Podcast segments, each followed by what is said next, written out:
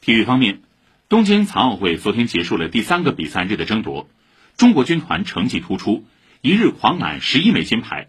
其中田径拿下四金举重游泳分别夺得三金和两金自行车和轮椅击剑各获一金。目前中国队以十九金十银十四铜的成绩位居奖牌榜首位。